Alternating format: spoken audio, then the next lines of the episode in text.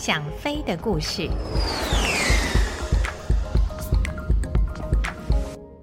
各位朋友，大家好，我是王丽珍，欢迎来到《想飞的故事》这个单元。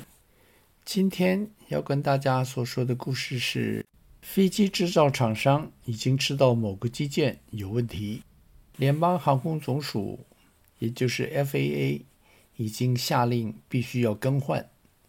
但所设的期限却是两年之内，也就是说，只要在两年之内更换，都算符合规定。在这个情形下，如果是您，会决定立刻就换，还是等到方便的时候再换呢？美国的联合航空公司，也就是 United Airlines，有一架波音747客机上面就有这么一个零件。航空公司一直等着一个适当的机会去更换，结果在还没有等到那个适当的机会，飞机就因为那个零件失灵，而导致飞机在飞行中发生爆炸。所幸那架飞机在机长的操纵下安全返回机场落地，整架飞机上只有九个人罹难丧生。以下就是这个故事。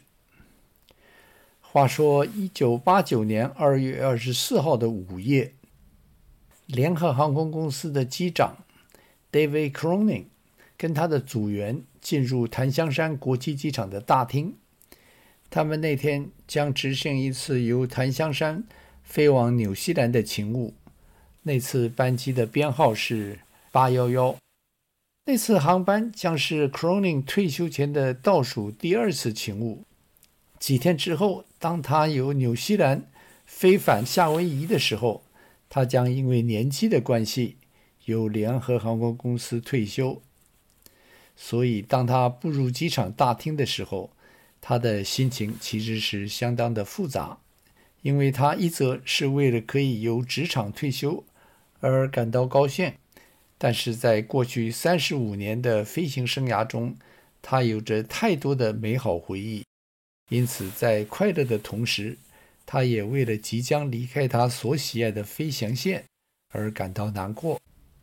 那次的航班副驾驶是四十八岁的 Al Slater，他在二十年前刚加入联航的时候就认识了当时已经是机长的 Cronin，两个人之间的默契非常好，所以这次他是主动向公司申请陪同 Cronin。飞这一趟退休前的纽西兰来回班机，驾驶舱里面另外一位成员飞航工程师 Randall Thomas 是第一次与这两位飞行员合作。四十六岁的他也是驾驶舱中最年轻的一位，然而他也有超过两万小时的飞行经验，是一位经验相当丰富的组员。除了座舱里面的三位组员之外，飞机的客舱中还有十五位空服员。座舱长 Laura Bredinger 那天在对空服员做提示的时候，还特别提到两个月之前在英国发生的泛美航空公司一零三次班机惨案。那架飞机是由 Frankfurt 经过伦敦飞往纽约的班机，飞机在由伦敦起飞之后，在三万一千尺的空层爆炸。飞机上所有的乘客及组员全数罹难。Bredinger 要组员在登机之后仔细地检查所有座位上方的手提行李架及座位的下方，看看是否有任何前一班旅客留下来的行李。因为那架泛美客机是由 Frankfurt 出发，在伦敦曾短暂停留，上下客人。飞机出事之后。就曾有人怀疑是有客人将爆炸物在 Frankfurt 带上飞机，然后在伦敦下飞机的时候就将爆炸物留在飞机上。而当天这架811次班机也是由洛杉矶出发前往纽西兰，檀香山是这次航程的中继站，所以 Bridinger 才会对他的组员有这个样子的嘱咐。夏威夷时间午夜一点五十分，那架八幺幺次航班的波音七四七由檀香山机场起飞，开始那飞往纽西兰的八小时航程。坐在商务舱里里面的 Bruce Lamper 看着机外越来越小的灯光，觉得他心中的烦恼就像那些灯光似的，离他越来越远。他是一位专门处理航空业务的律师，正准备前往纽西兰去度假。他预备在此后的两个星期之内，不要去想任何有关飞机的事情。飞机起飞后不久。克罗宁机长在航管的引导下，将飞机对着纽西兰的方向开始爬高。就在那个时候，他由飞机的气象雷达上发现一个雷雨区，就在飞机的正前方不远的地方。他向航管请求将飞机的航向向左偏，希望能够避过那个雷雨区。也因为这个缘故，他将系紧安全带的指示灯重新打开。他没有想到，当时他这个不经意的小动作，竟然在几分钟之后救了许多人的生命。夏威夷时间午夜两点十六分，当飞机正通过两万两千尺的空层的时候，驾驶舱里面的几位组员及飞机前半部的旅客都听到了一阵金属摩擦的声音。克隆宁机场正觉得奇怪，那是什么声音的时候，然后就是。砰的一声爆炸声，就在那震耳欲聋的爆炸声之后，驾驶舱的门随即就被一阵强大的风吹开了。驾驶舱里面所有没有被固定的东西立刻被那阵强风吹起。克隆宁机场立刻觉得那是藏在飞机某个地方的炸弹爆炸了，飞机即将解体摔进太平洋。坐在第十三排的 Gary Garber 夫妇。刚刚闭上眼睛准备睡觉，就被那巨大的爆炸声吓醒。他们睁开眼睛的时候，发现在他们前面几排的椅子已经全部消失。飞机右边就在他们前面，大概有二十尺的机身也不知去向。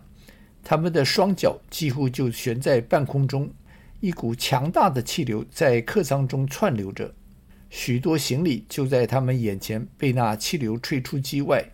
他们两个人紧张地互相抓紧着对方，生怕一个不小心，自己也被那强烈的风吹出机外。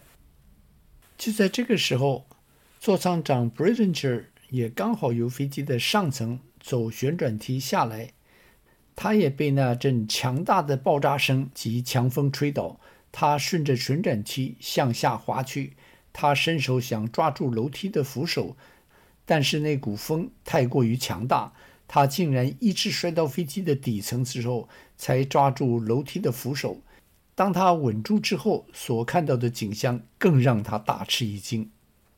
飞机右侧的机身已经破了一个大洞，由那个洞，他不但看到了空中的星星，更看到了飞机的翅膀及已经着火的四号发动机。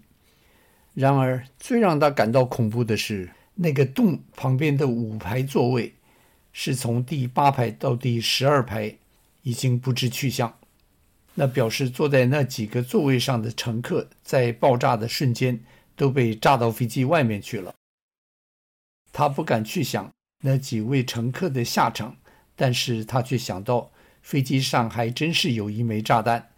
在他幸运地躲过第一波的爆炸之后，他必须尽到座舱长的责任。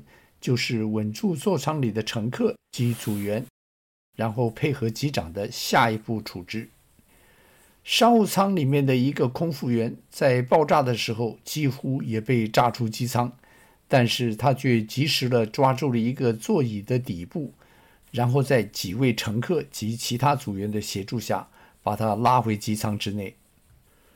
而这个时候，坐在商务舱的 Lamper 先生。也被那巨大的爆炸声吓到了，他的耳朵在客舱快速泄压的时候暂时变聋，他像是看着默片一样，看着顶上的行李架被震开，里面的大小行李像是被一只无形的手向外甩出，然后在极短的时间之内就被吹到机舱外，消失在黑暗的夜空之中。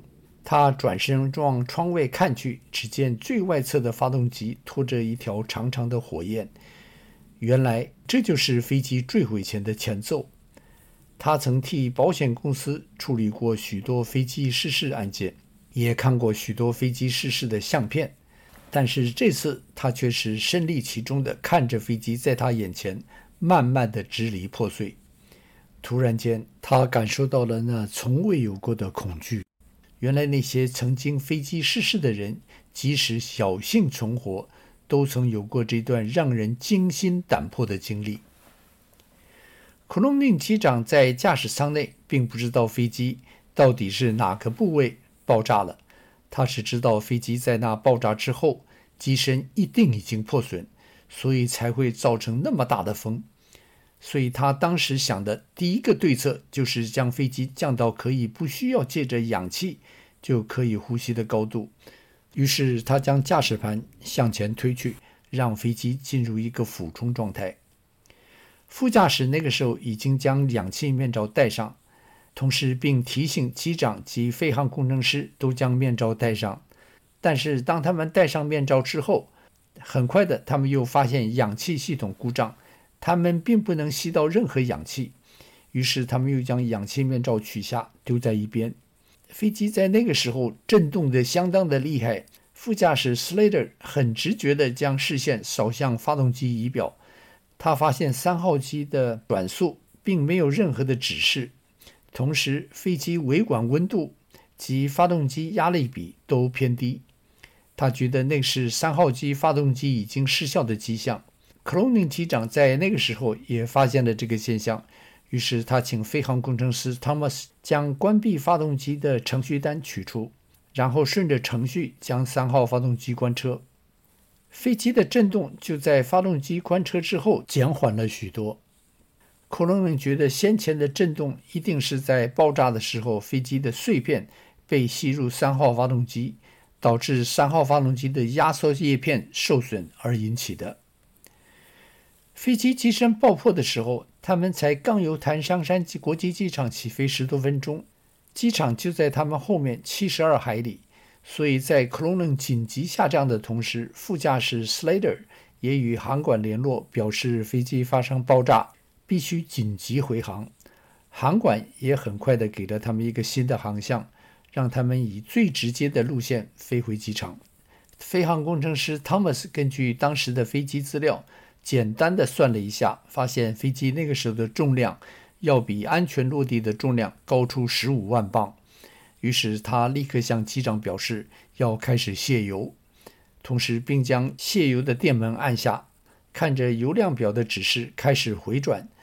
汤姆斯紧张的情绪并没有放松，因为他知道飞机的卸油量仅是每分钟五千磅，所以在回到飞机场预备落地的时候绝对会超重。